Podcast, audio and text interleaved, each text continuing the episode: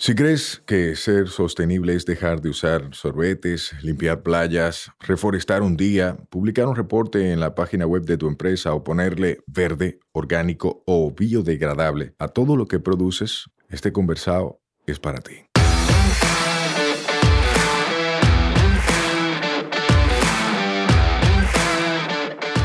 Hola, soy Sayuris Bonet, el motorcito detrás de la empresa Una Vaina Verde. Y hoy vamos a tener un conversado sostenible.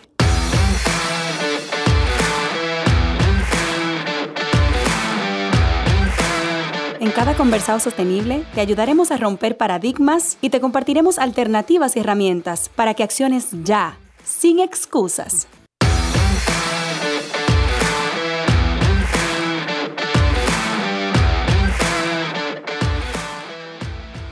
Hola, hola, hermosa familia verde. Llegamos a una nueva semana y a un nuevo conversado sostenible y estoy feliz porque tengo aquí en cabina a Tatiana Vargas, una costarricense, una tica, como diríamos aquí, ¿verdad? Como diría el mundo, que está cambiando esta vaina desde sus diferentes alcances, con lo que hace ella como profesional, pero también con el ser humano que es. ¿Cómo tú estás?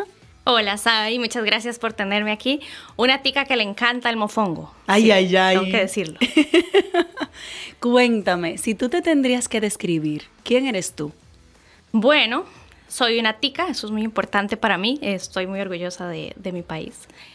Soy una tica, una persona feliz, muy enérgica, eh, con una familia lindísima y divertidísima.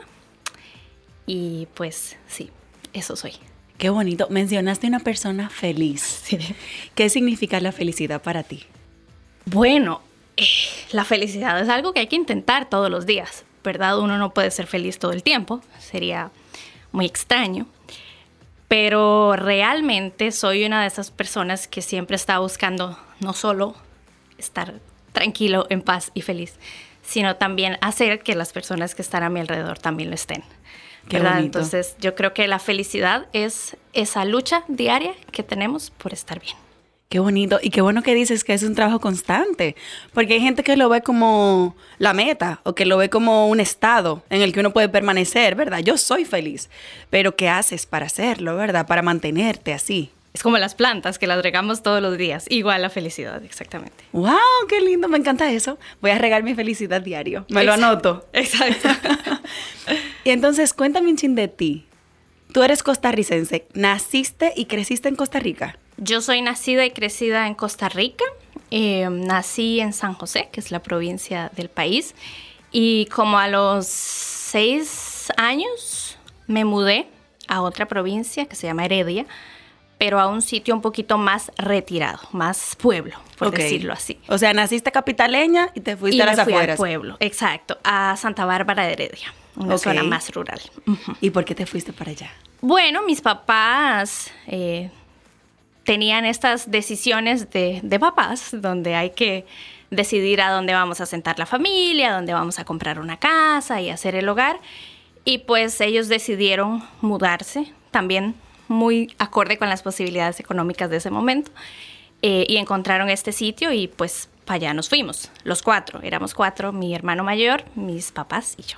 ¿Y qué tal la experiencia? ¿Tú te acuerdas? Yo me acuerdo, por supuesto que sí. Yo soy, eh, así como soy de alegre, soy de llorona. Ay, ay, ay. Por Pues vamos a supuesto. llorar aquí. No puede, no puede ser distinto. Entonces, claro, me llevan a mí de un sitio donde yo estoy feliz y tranquila. Toda la familia de nosotros vive en San José. Entonces me mudan. Yo tengo dos primas de mi misma edad. Entonces, Ay, ay, imagínate. ay, la separación. Te sacan, te sacan totalmente de tu, de tu entorno seguro. Te llevan a un pueblo. Y yo siempre cuento eso porque me parece muy chistoso, pero también eh, las, las diferencias, aún así en un país muy pequeño. Cuando llegamos a Santa Bárbara de Heredia, me llevan a, a la escuela y la gente me dice, chita, chita, venga acá, chita. Y yo estaba traumatizada. Decía, ¿qué es eso? Qué chita. Mami, me dice chita. y es niña o chiquita o as- pero así era la palabra que se usa en esa zona. Entonces yo tuve muchos eh, traumas de idioma. Ok. Ah, estando en el mismo país. Exactamente, de expresiones. Ellos usaban muchas expresiones muy distintas a las que yo estaba acostumbrada en mi familia y eso para mí fue un shock cultural, imagínate. a veces uno cree que uno solo tiene choques cuando viaja de país. Exacto. Pero mira, dentro de Costa Rica. Tuve shock cultural. Eh, pero rápidamente pues me adapté, tenía, yo estaba en una escuela pública muy chiquita de pueblito y pues como soy una persona feliz y muy, em, pues me encanta... Extrovertida. extrovertida, pues rápidamente me hice querida. Y pues mis maestras fantásticas, la pasé muy bien. Qué bonito. Sí. ¿Qué hacías en ese tiempo? Quiero como saber. ¿Qué hacen los costarricenses cuando tan chiquitos? Correr por todas partes. Eso es común entonces. Subir a árboles de mango. vivíamos también en una casa que tenía un gran jardín. Subir a los árboles de mango, correr, jugar. Eh, pintar, bailar, también me gusta bailar. Eh, de todo. Bailar. De todo. Me encanta la gente que le gusta bailar porque a mí me gusta bailar. Y yo siento que el que sabe bailar sabe vivir la vida. No importa si baile bien o mal. Es cierto. Para mí es un acto de libertad, de rebeldía. Exacto. Disfrutar. De expresión. de expresión. Sí. De expresión tal cual. Sí. Entonces, así fue tu niñez. ¿Y luego qué pasa? ¿Te quedas viviendo en ese pueblo? Bueno, yo, yo crecí en ese pueblo, realmente estudié hasta el colegio, hasta Em, los 17 años. Y luego a los 17 en Costa Rica em, uno entra a la universidad a partir de los 17 años si así lo desea. Y pues así fue el deseo de mis papás, que yo entrara a la universidad ya de una vez.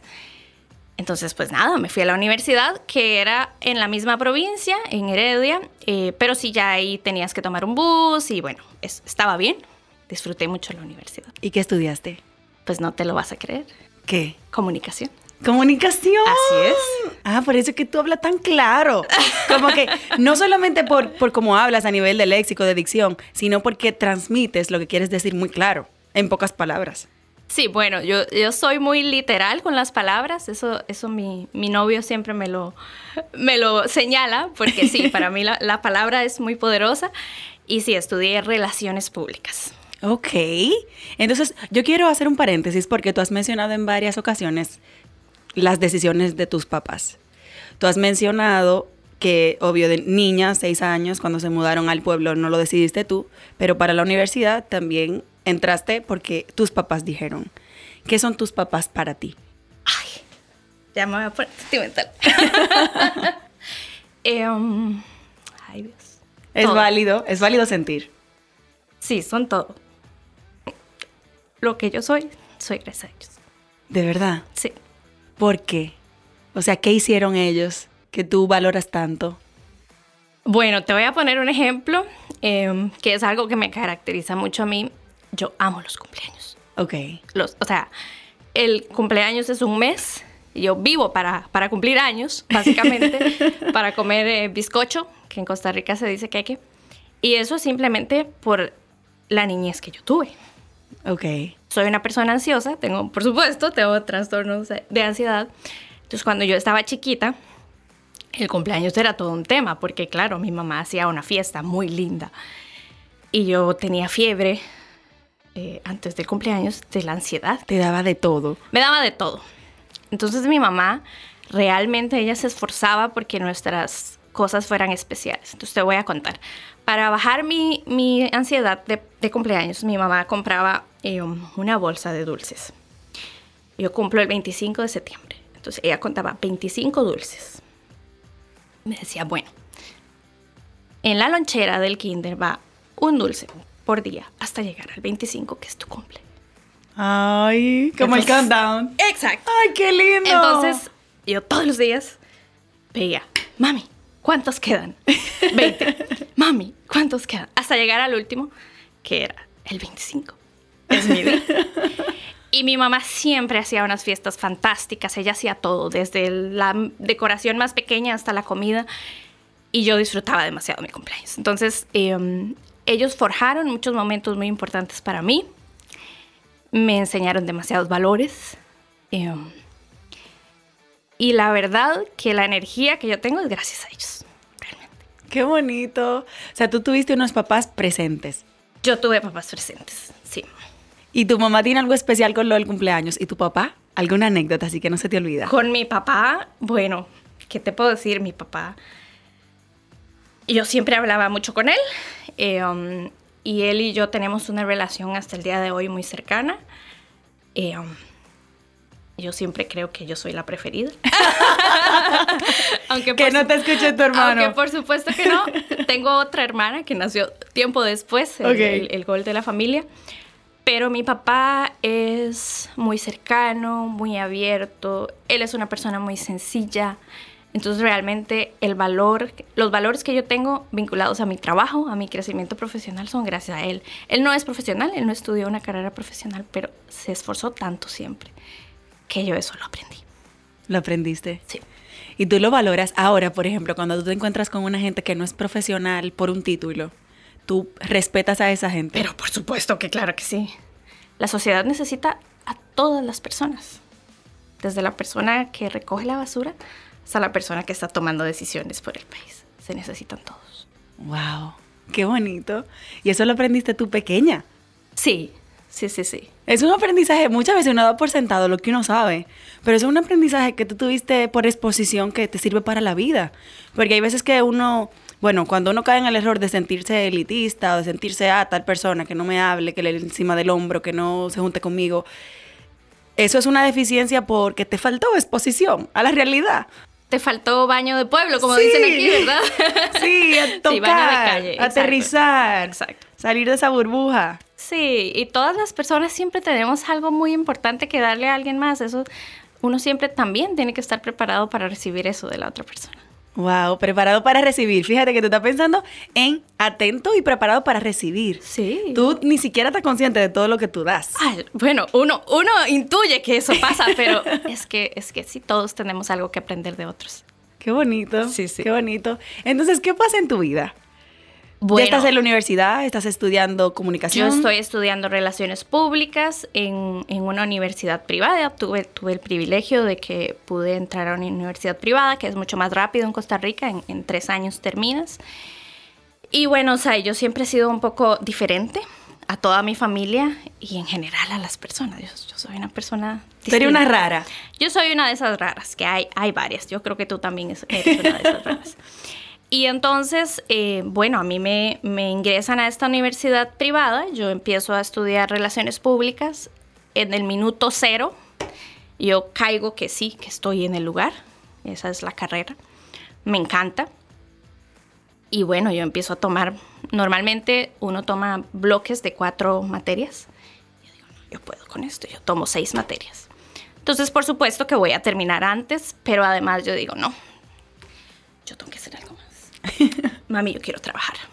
No, usted termina su universidad. Ay. Cuando termine, hablamos. Claro, cero distracción. No distracciones. Mi mamá sabe que yo también, eso, como soy especial, soy, soy también un poco mm. despistada. y ella quiere concentración. Entonces, está bien. Pero yo digo, no. Yo encuentro un profesor que era el top de las relaciones públicas en esta universidad y él me ofrece ser asistente de él en las universidades públicas en Costa Rica eso no existe. ¿En las privadas? Digo, en las privadas, pero no existe. Y yo digo que sí. Y yo, usted va a ser asistente en esa universidad. ¿Cómo es eso? ¿Qué y yo me, me pongo a ser su asistente por dos cuatrimestres y yo aprendo mucho. Aprendo mucho, mucho, mucho. Al finalizar mi carrera yo tenía que ir a hacer una práctica profesional de seis meses para poder graduarme. Aparte de mi tesis, yo tenía que hacer esto para poner en práctica lo que yo había aprendido. Ok. Entonces, em, me dicen en la universidad que hay una posibilidad de práctica en la FAO, que es esta agencia de las Naciones Unidas que trabaja en alimentación y agricultura. Y yo digo, wow, eso yo ni me lo imaginaba. Ok, ¿Te, ¿y te hablaron de eso a ti? A mí directamente. El director de la carrera me dijo, eso está ahí. Hay varias gente que va a aplicar, pero usted también puede aplicar. Entonces yo voy donde mi profesora, el que le soy asistente, y le digo, mire, está esta posibilidad de práctica, yo la voy a, yo la quiero tomar, yo quiero aplicar. Y él me dice, no puede ser. Ay. Yo tengo una estudiante que es la esposa del representante de la FAO, me dice. Wow. Yo voy a hablar con ella, porque yo sé que ella me conoce bien. Bueno, y ella, él habla con ella acto seguido estoy yo haciendo mi práctica profesional en la FAO. Wow, o sea, tú en la universidad todavía de práctica y ya tú estás en la FAO. Exacto, así, así. Pero te lo buscaste. Y yo me lo busqué, exactamente. Claro. Eso fue yo lo que yo me busqué. Si yo no hubiera hecho esa práctica con eh, esa asistencia a ese profesor, ese profesor no me hubiera recomendado nunca. Claro. O sea, ¿Tú tienes algún consejo para la gente que, que es como conformista, como que se queda ahí, como va la ola donde lo lleve el agua? Porque en tu caso tú estabas buscando algo más y aunque te salió mal lo de querer trabajar simultáneamente porque te dijeron tú no, buscaste la otra forma, que fue asistirle. Y como era ambiente académico, pues eso sí. eso me funcionó. Yo creo que lo que uno tiene que proyectarse en la vida, o sea, a dónde tú quieres verte en un tiempo. No hay que decir esto, ¿a dónde voy a estar en cinco años? Porque eso no- uno nunca sabe. Pero cómo yo me quiero sentir en el futuro y qué es lo que yo estoy listo para dar y para recibir, ¿verdad? Y a partir de ahí crear tu realidad, porque uno crea su realidad. Uno crea su realidad. Sí, a veces los papás deciden por uno, pero a partir de cierto tiempo tú creas tu realidad. Entonces eso, pensar qué es lo que uno quiere, crear tu realidad y luchar, ir para allá. Ir para allá, luchar, esa parte no se nos puede olvidar. No va a ser fácil, ¿eh? No es fácil. Ay, qué duro.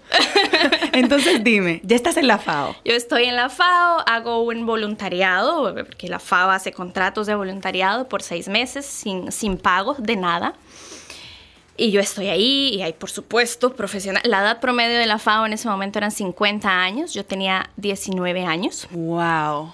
Era la más joven. Ajá, llegó la, la muchachita, ¿cómo era que decían? En el pueblo se me olvidó. La chita. Llegó la chita, que Pero- no, no voy a usar esa etiqueta, que no te gusta. Pero además en Costa Rica hay una palabra para los jovencitos, como decir la muchachita, que es la carajilla. La carajita. Entonces, Ay, nosotros diríamos. Mi jefe me decía carajilla.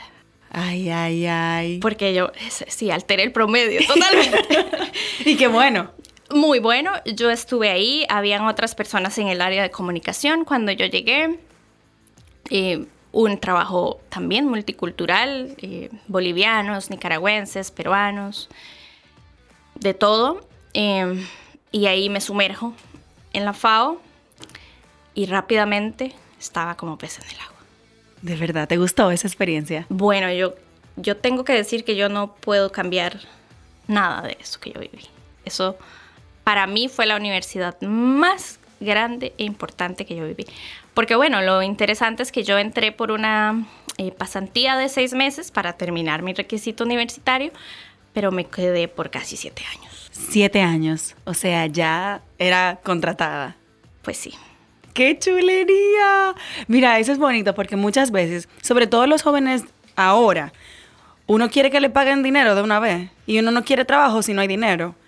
Pero muchas veces una puerta de entrada, sobre todo cuando no tienes experiencia o jaso, puede ser la oportunidad que tú necesitas primero para tener portafolio, para tener experiencia que mostrar y segundo, ese mismo puede ser el trabajo en el que permanezcas. Totalmente. Y yo siempre le digo a la gente, tú tienes que pagar derecho de piso, tú tienes que pagar derecho de estar ahí también. Tienes que esforzarte. Guayatu y yuca. Eso me guayar la yuca. Exacto. Qué bueno. Entonces, siete años en la FAO, Sí. en el Departamento de Comunicación. Bueno, pues ahí empezó un poco la diferencia porque yo te dije que yo soy un poquito distinta, ¿verdad? Ajá. Entonces, eh, yo creo que toda la gente se entera de eso rápido. Yo entré eh, como una pasante, asistente de comunicaciones y en Costa Rica la FAO no tiene muchos puestos de staff, son solo cuatro puestos de staff, dos son choferes, otro es administrador y otro es el, el oficial de proyectos. Wow. Entonces- Muy pocas oportunidades para crecer. oportunidad para crecer cero, pero eh, ellos hacen muchas consultorías y hay algunos puestos de consultoría que se pueden mantener un poquito más permanentes. Ok. Entonces yo fui como de un dan consultoría a otra. Yo creo que firmé como 25 contratos en, en esos, en ese tiempo, pero eso me dio un aprendizaje increíble y me permitió no solamente hacer comunicación, ¿verdad? La, el primer encargo que yo tuve en la FAO en el 2009 hubo un terremoto en Costa Rica, el más grave de los últimos tiempos, y eh, hubo mucha destrucción en zonas agrícolas, muchísima. Y la FAO pues tiene esta, este mandato agrícola también. Eh, vino un experto de gestión de riesgos y dijo, bueno, tenemos que hacer una pequeña intervención en el área, eh, necesitamos hacer una documentación eh, gráfica y relatar qué fue lo que ocurrió en las zonas y además eh, una evaluación de infraestructura. Y yo quiero que usted vaya. Te asignaron a ti.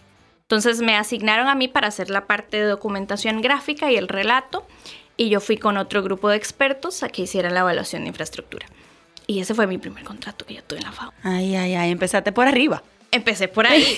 Pero es eso que te digo, que la gente como que se da cuenta que yo estoy como medio chiflada y que yo le entro a todo. Y qué bueno. Yo le entro a todo. Qué bueno. Eso habla de ti, de tu capacidad, también de tu proactividad. Seguro que todo el mundo que estaba ahí sentado y tú loca por, por hacer. Yo solo. Es que imagínate uno a los 19 años en una agencia de Naciones Unidas. Eso es un privilegio demasiado grande. Sí. Entonces yo, yo iba a darlo todo definitivamente. Qué bonito. ¿Y qué tal esa experiencia? Dime, ¿cómo te salió este relato? ¿Cómo te salió Eso esa salió documentación? Excelente y es una de las cosas más impresionantes que yo he visto a nivel de, de un terremoto, ¿verdad? De, habían agujeros gigantes en, en el campo. O sea, se perdían casas enteras y los relatos de las personas también te impactan mucho, ¿verdad? Después de que tú estás en una zona de riesgo, y viviste esta situación, habían personas que contaban que estaban en su campo de fresas y que vino el, el terremoto y ellos se vieron luego encima, o sea, la tierra encima de ellos. Ay, de tan Dios fuerte que fue. Cayeron al piso y la tierra encima de ellos. Entonces eran relatos muy fuertes, uno está muy joven, es sensible, entonces pues fue una experiencia riquísima, riquísima. Y de ahí pues hice de todo también en la FAO. Wow, tú tuviste, es lo que más me gusta de todo es que tú tuviste una experiencia de campo rápido. Rápido. Mucha gente se queda en la parte administrativa y no baja a la realidad. Si tú lo ves mandando directrices desde un escritorio con un aire acondicionado y tú dices "Di que esta gente no tiene idea de lo que está pasando realmente allí. Pero tú tuviste experiencia de campo. Yo tuve experiencia de campo y a partir de ahí los próximos seis años fueron full experiencia de campo. Que luego cuando me fui de la FAO extrañé un poquito. ¿Y qué, te, qué, para ti representa estar de cerca con las realidades? O sea, estar ahí, en el campo, bajar. Empatía. Yo creo que lo, más importante es uno también tratar de entender que, la realidad de uno no es la realidad del otro. Y que mm, mucha gente dice que la gente, por ejemplo, eh, hablando de pobreza, que la gente es pobre porque quiere, eso no es cierto. Hay muchas cosas que inciden en, en la situación, en la realidad de las personas, que solo tú estando viendo y hablando con la gente tú entiendes. Y eso uno nunca lo puede olvidar, porque si uno está en el privilegio, uno tiene que intentar que ese privilegio sea para los demás también. Entonces, si no tienes esa realidad clara, pues rápido se te olvida y rápido estás en la burbuja donde no quieres que nadie te hable. ¡Wow! ¿Qué galleta sin mano tú acabas de dar aquí? Esta parte seguro que va a ser uno de los highlights que vamos a escoger para el episodio porque qué bonito. O sea, que no se te olvide que desde tu posición privilegiada tú tienes que hacer que el otro llegue ahí. O sea, te toca visibilizar otras realidades. Te toca. Te toca. Es parte de ese compromiso y de esa responsabilidad individual. Exactamente. Qué bonito. ¿Qué pasa contigo? En la FAO, más experiencia. Bueno, en la FAO hago desde comunicación eh, local hasta para el director general de la FAO. Eso fue toda una experiencia para mí. Él vino a Wow. Costa Rica dos veces. Yo tuve que hacer comunicación y conferencias de prensa internacionales para él. Fue- fueron cosas demasiado de, de otro mundo que para mí en ese momento pues eran... O sea, en relaciones públicas tú tuviste la experiencia. La experiencia, eh, hice gestión de proyectos, administración de proyectos a los 22. Me dieron el primer paquete con aproximadamente 15 consultores a cargo, que todos por supuesto que eran mucho mayores que yo y gente muy experimentada que venía del BESIE, de otros cooperantes. Bueno, incluso uno de ellos una vez me dijo, ¿y quién me está pidiendo este informe? Yo tenía 22. Y yo dije, ay, mi madre, pues yo. Usted yo- puede ser mi hija. Eso yo, lo, eso yo lo cuento siempre porque a veces uno está muy intimidado por las personas, pero pues cuando te toca hacer el trabajo, te toca. Y cuando tienes la capacidad de hacerlo. Porque en tu caso estabas ahí porque podías hacer el trabajo. Por suerte, mis, mis jefes me, me dieron esa oportunidad muy rápido. Era uno de los paquetes más grandes. Naciones Unidas en, en los 2010 creó un, un fondo conjunto de cooperación con el gobierno español que se llamaban Ventanas o Fondo de Naciones Unidas, Fondo Conjunto de Naciones Unidas España para el logro de los objetivos de desarrollo del milenio, porque las metas acababan. Em, y entonces crearon ventanas temáticas de diferentes eh, agencias de Naciones Unidas en los países y la FAO tenía un paquete grande en varios de esas ventanas. Entonces me dieron uno de esos paquetes rápidamente. Era un paquete grande con mucho personal y bueno, con, con muchos objetivos e indicadores que cumplir. ¿Y te, te, enfrentaste en algún momento a cuestionamiento de parte del equipo que tú tenías a cargo, como de esta muchachita liderándome a mí? Bueno, este señor que, me, que yo le tuve que pedir un informe, y bueno, este, mándame tu informe de tu consultoría. ¿Y quién pide el informe? Cuestionándolo. Cuestionando, ¿quién le va a pedir el informe? Pero realmente yo creo que esa fue la única ocasión en la que yo tuve como que decir, bueno, yo que soy la coordinadora de este proyecto, de este proyecto y de este equipo, eh, pero el resto yo, ay, qué barbaridad, yo fui demasiado privilegiada. Yo todavía tengo amigos de la FAO que son, son ah, entrañables. Que valió la pena trabajar con ellos. Entrañables. Qué bonito. Yo también pasé por eso de...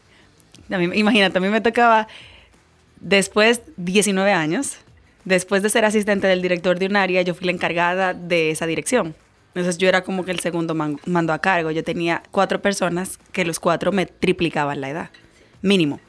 Entonces era como, muchachita. Uno me decía princesa, el otro nena.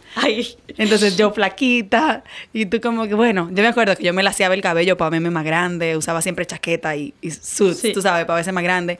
Pero después la gente se da cuenta porque que tú estás ahí. Pero uno tiene que atravesar como esa barrera de, ay, mi madre, esta gente que quiere ser su nieta. sí. Qué bonito. ¿Y después qué pasa? O sea, yo estoy sorprendida de todo lo que tú has contado y tú todavía no tienes ni 25 años. No, yo todavía no tengo 25 ahí. Em, yo sigo en la FAO, administro proyectos. Bueno, luego hago fundraising para la FAO. Eso fue una experiencia muy increíble. Em, por primera vez en Costa Rica yo conseguí fondos del sector privado para implementar proyectos de la FAO. ¡Wow! Felicidades, eso es un logro. Sacarle del bolsillo el dinero al privado es un logro. Fue un gran logro. Y las agencias de Naciones Unidas no hacen eso normalmente. Sí. Eso es muy difícil. Em, mi jefe tenía esa meta desde hacía 20 años. ¡Wow! Y pues la logré yo. Entonces me gané un buen ascenso. Em, y un puesto ya no solo como persona de comunicación, sino de fundraising. Ok. Y eso para mí fue, bueno, de las etapas más bonitas. Un logro, te felicito. Sí, sí, sí. Ahí ya iba como por los 25 y yo creo que salí de la FAO como a los, a los 26, tal vez. Sí, llegó un momento, yo ya había pasado por todas partes. Había hecho fundraising, comunicación, administración de proyectos, cambiado bombillos, conducido los carros, limpiado. Yo ya había hecho todo, sí. Y bueno, como no había mucha oportunidad para crecer, yo dije, bueno, yo creo que ya me toca. Un cambio. Pero sufrí, claro que sí, es un duelo, el primer trabajo también. Eh, y tenía muchos, como te dije, muchos amigos entrañables, así que pues me cambié de trabajo, como creo que fueron los 26, tal vez. Pero sí, me ¿Y cambié. después de ahí te vas al sector privado pues, o sigues en cooperación? Bueno, yo no quería irme al sector privado porque cuando yo estaba en la FAO sí que ahí descubrí pasiones. Eh, yo soy una apasionada por los derechos humanos en general, por el derecho a la alimentación, que es, bueno, tú sabes. Y ahí también me apasioné por el tema de food waste, de desperdicio de alimentos. Em, entonces, yo sabía que yo iba por causas, no por dinero. Ok, a ti te movía algo más. Sí, yo realmente vivía y respiraba por esas causas y yo dije, bueno, si yo me voy a cambiar de trabajo, qué difícil me va a hacer conseguirte un trabajo porque pues las causas son menos que, claro. que los trabajos de, de generar. Y tuve la suerte de que en uno de esos proyectos que tuve que liderar, me expuse. Y eso es muy importante en los trabajos, exponerse. Em, y estaba en una de esas ventanas o en uno de esos proyectos la directora ejecutiva de una fundación en Costa Rica que se llama Fundación Parque Metropolitano para, de la Libertad, que es un eh, proyecto del gobierno que creó em, para el desarrollo humano. Es un proyecto que yo creo que de los mejores a nivel de desarrollo humano que hay en Costa Rica. Es un proyecto ¿Está que vigente cambia todavía? vidas. Sí, está vigente Puedes buscarlo como Parque La Libertad, cambia vidas el Parque La Libertad. Y realmente es un proyecto que está enfocado en cómo hacer que personas jóvenes en condición de vulnerabilidad social y económica puedan insertarse y tener las capacidades para insertarse wow. a los mercados laborales o para emprender. Wow. Entonces, yo me fui para allá como encargada de comunicación y desarrollo. Y pues estuve ahí poquito tiempo, fue un trabajo de poquito tiempo, pero también aprendí mucho y también me volvió a pasar lo mismo. No solo comunicación. Ahí tuve uno de los desafíos laborales más grandes. Yo soy comunicadora, o sea, yo soy comunicadora, soy comunicadora nata, me encanta comunicar, me encantan los proyectos de desarrollo. Y em, en Costa Rica se están empezando a hacer evaluaciones de impacto de los proyectos. Y viene la directora y me dice, vamos a hacer una evaluación de impacto del Parque de la Libertad a los 10 años de operación. Queremos saber cómo hemos cambiado vidas. Pero usted lo va a liderar. y yo, ¿qué rayos voy a saber yo de evaluaciones de impacto? Y por primera vez en Costa Rica, el Ministerio de Planificación, que es como decir el MEPID acá, el Mideplan, eh, creó un equipo interno para hacer la evaluación, ya no de impactos, porque no podíamos medir impactos, pero sí de efectos. Ok y yo era una de las miembros del comité de evaluación de efectos del Parque de la Libertad. Yo iba una vez a la semana al Ministerio de Planificación todo el día a trabajar en eso con ellos. Wow. Hicimos de todo y fue un proceso duro, pesado, porque las evaluaciones... Y retroactivo. Retroactivas. que hay mucha información que no está escrita y hay que... Hay que crear líneas bases, hay que hacer investigación, hay que ir a campo, hay que... Bueno, sí. un trabajo. Y eso fue de lo más diferente que yo hice, porque, bueno, hice fundraising también, hice comunicación, eh, pero pues evaluar un proyecto de esa categoría fue para mí un, un sueño que yo no tenía realmente. Ok. Y fue una experiencia súper chévere. Chulísima. Y después de ahí, ¿cómo llegas a la GIZ? Bueno, o sea, ¿qué se da? Eso se da porque eh, la GIZ tenía un programa regional que se llamaba Facilidad, que eh, hacía concursos de ideas para que empresas, organizaciones, ministerios sometieran proyectos en diferentes temas, eh, básicamente enfocados en desarrollo económico local.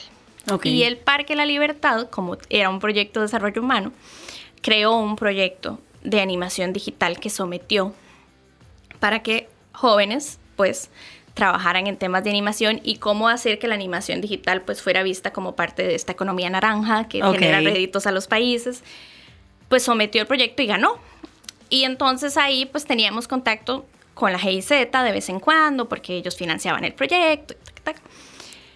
Y yo pues como era la encargada también de comunicación llevaba las cuentas de redes sociales del parque y un día veo que Facilidad, el proyecto pone que está reclutando un comunicador. Wow. Yo dije, uy, volver a la cooperación. Porque yo en, en el parque dejé un poco el campo. Ya no, ya no estaba tanto en campo. Ya no podía estar con mis agricultores. No podía estar con las personas tan de cerca como antes.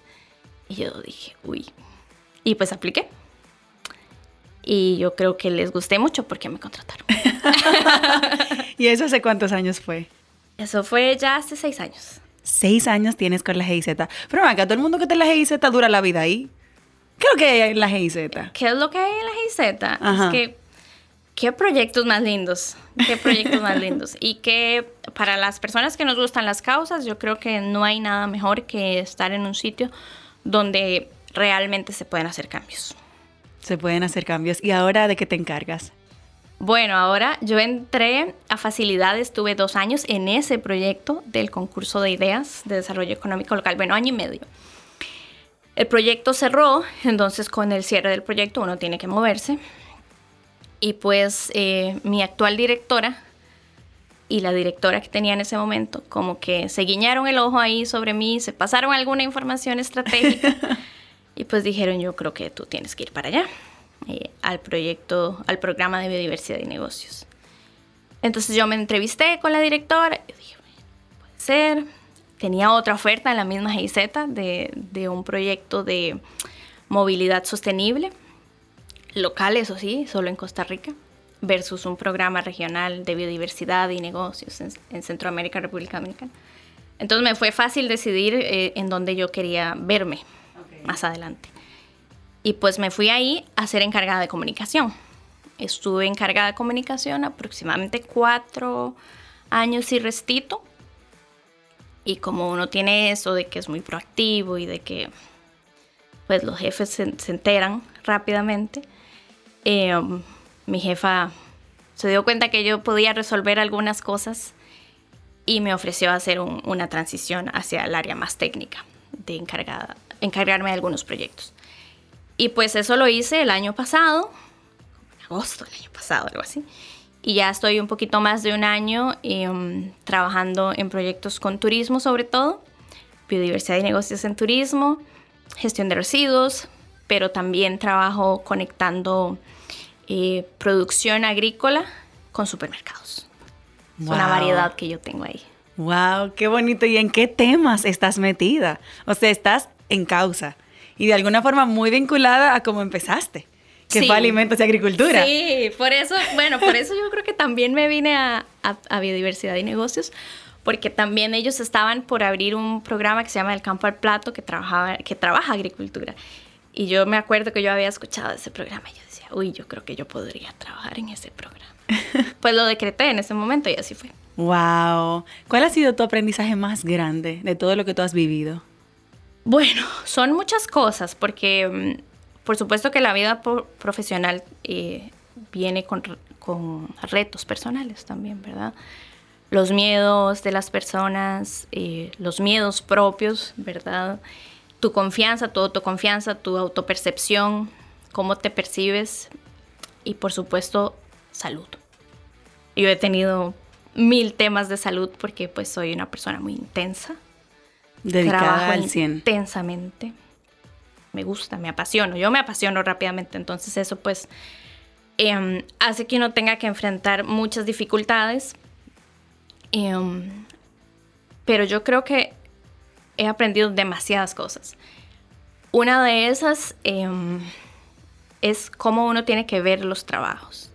Que muchas veces yo, por supuesto que yo también lo quería hacer. Cuando entras a un nuevo trabajo quieres impresionar a la gente y quieres que vean qué es lo que tú eres capaz de hacer.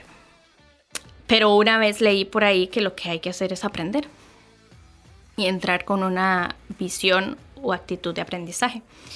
Y yo creo que eso es lo que yo más he hecho en mi trabajo, aprender. Yo nunca dejo de aprender en todos mis trabajos aprendí, sigo aprendiendo, le aprendo a la gente, le aprendo a los proyectos, le aprendo al campo. Y eso es lo mejor que uno puede tener, apertura. Hay que aprender a aprender. Wow, llegar sin ese ego. Sí. Y eso es duro, porque también a uno le gusta mucho el reconocimiento. Claro. ¿Verdad? Al ser humano nos gusta el reconocimiento. Eh, yo soy un poco reacia al reconocimiento cuando mi, mi jefa me dice que qué buen trabajo y si no, yo, fue nuestro equipo el que hizo esto también a veces hay que darse palmadita, eso es importante, pero, pero sí, yo creo que el estar dispuestos a aprender de tu trabajo y de los demás y de la vida en general, porque la vida también te da espacios para aprender, pues yo creo que eso es lo más importante que yo he aprendido. Qué bonito. ¿Y se equilibra realmente la vida laboral y personal? Pues es difícil. Yo ahora estoy encargada de muchos proyectos en la República Dominicana, que, que no lo cambio por nada. Y pues también tengo una vida en Costa Rica, tengo mi pareja, eh, en enero vamos a, contraer nupcias, es decir, nos vamos a casar. Entonces, pues sí, eso ha sido eh, retador para los dos, estar eh, muchas veces distanciados. pero bueno, es parte de la vida y es parte de, de mi personalidad. Yo soy una persona que se entretiene, que vive, que goza su trabajo y lo necesito. Y él te eligió así. Y él me, me, conoció, bueno, no me conoció así, me conoció muy distinto, pero cuando me reencontró, me, me reencontró así. Qué bonito. Y tú a él también. Tú sabes que eso es bonito. Eso es uno de mis miedos, lo confieso. Yo creo que lo he dicho en varios episodios. Uno de mis miedos es ceder a mi libertad. Y yo siento como que hay una pareja, unos hijos, una cosa. Yo dije, no, yo mañana me puedo ir para Rusia y estoy bien. O sea, mañana me puedo ir para Uganda y estoy bien. Pero como que ese tipo de compromiso, yo dije, espérate un segundo, mi libertad no. Bye. No, pero Eso cuando- pasa. Cuando, cuando encuentras a la persona, la encuentras con todo el paquete.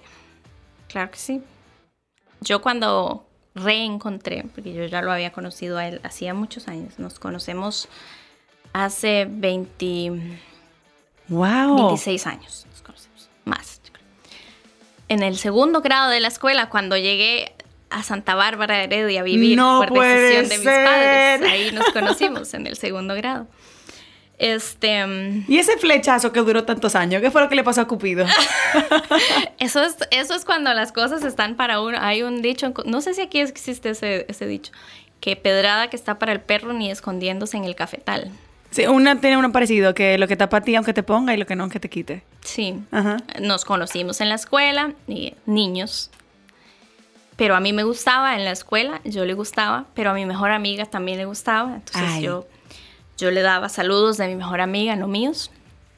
Y bueno, estuvimos en el mismo cole también, pero nunca pasó nada. Nos conocíamos bien. Y en el 2018 yo hice un viaje a Europa y él hizo un viaje a Europa con unos amigos también del cole. Nos dimos cuenta que estábamos en el mismo país, saludamos, yo quería verlos, no pudimos. Cuando volvimos a Costa Rica nos encontramos y desde ese momento no nos hemos separado. Wow, eso estaba para ustedes. Eso estaba para mí Qué y bonito. para él también. Qué bonito. ¿Quieres algún mensaje para cerrar? ¿Algún aprendizaje que quieras dejar? Bueno, yo creo que ya lo dije, aprender a aprender. Esa es una frase de un amigo mío de- del trabajo que yo siempre llevo eh, muy especialmente en, mi corazón y en mi cabeza para no olvidarme. Um, y yo creo que a veces tenemos muchas limitaciones. Yo crecí con muchas limitaciones también eh, económicas en mi familia. Pero es que lo más importante es no tener limitaciones en la mente.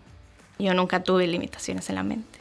Y bueno, ahora estoy viviendo lo que yo creo que yo esperaba vivir. Así que cero limitaciones, que solo, solo uno se limita, nada más puede limitarlo.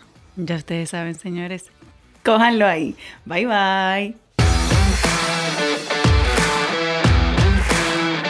Nos escuchamos la próxima semana. Recuerda que esta vaina es todos los martes. Mientras tanto, nos vemos en las redes, arroba sayurisbonet y arroba una vaina verde. Bye bye. Este podcast se graba en nuestra casa, M33.